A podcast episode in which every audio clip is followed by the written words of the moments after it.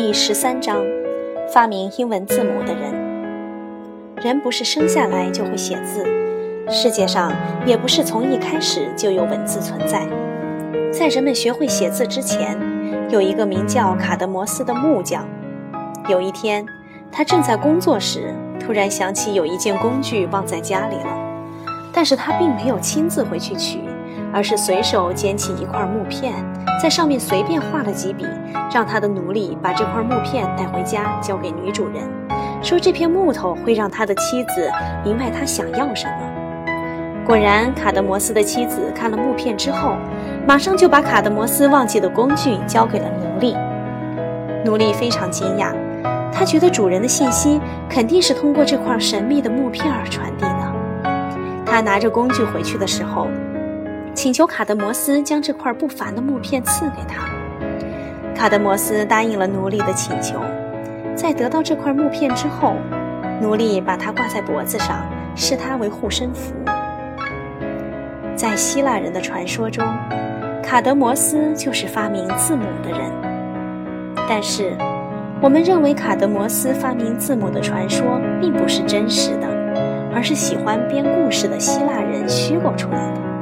因为单凭一个人是发明不了字母的，但是我们知道，早期的字母表是腓尼基人发明的，而卡德摩斯正是腓尼基人。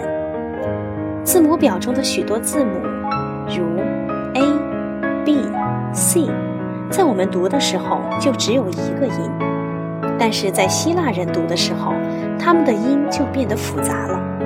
如 A 的读音是阿尔法。B 的读音是 beta，所以希腊的孩子们是从阿尔法和 beta 开始学习字母的。因此，我们把字母表叫做 alphabet。也许你从来没有听说过腓尼基和腓尼基人，但是如果世上没有出现腓尼基这个国家，或许你现在在学校里学到的还是象形文字或楔形文字。结合前面我的介绍，你应该知道，人类曾经书写方式确实是很笨拙的。埃及人用画图的方式写字，巴比伦人写出来的字像是鸡爪印，腓尼基人发明了包含二十二个字母的字母表，并由此演变出我们现在所使用的字母表。我们现在当然不再用腓尼基人的字母表了。不过，我们现在用的字母和他们在三千年前用的字母还是有很多相似之处。腓尼基人和犹太人比邻而居，他们都是闪米特人的后裔。腓尼基人的国家位于地中海沿岸，紧紧挨着犹太王国的北方。从地图上看，他们就位于犹太王国的上方。海勒姆。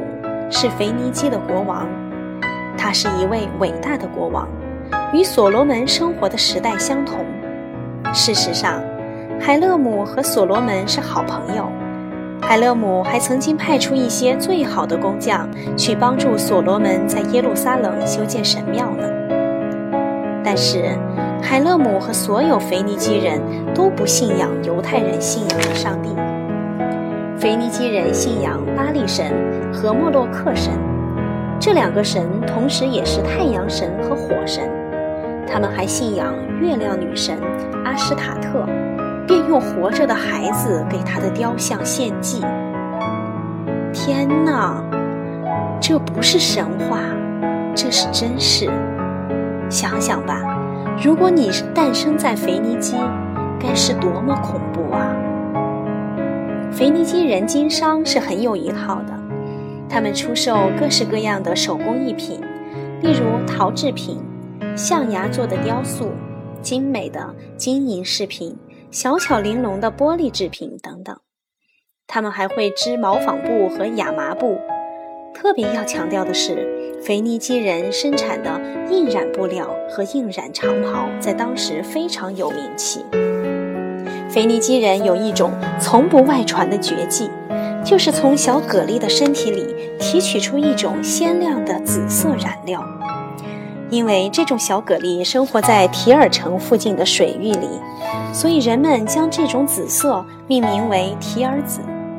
提尔紫是最鲜艳、最美丽的颜色，它被用来浸染国王的长袍。腓尼基的两大城市是提尔和西顿，他们曾经是世界上商业最发达的城市。腓尼基人经商的足迹遍布世界。他们驾驶着船只，走遍了整个地中海，甚至还远航到大西洋。当时，他们出海的海口被称为赫拉克勒斯之柱，也就是现在的直布罗陀海峡。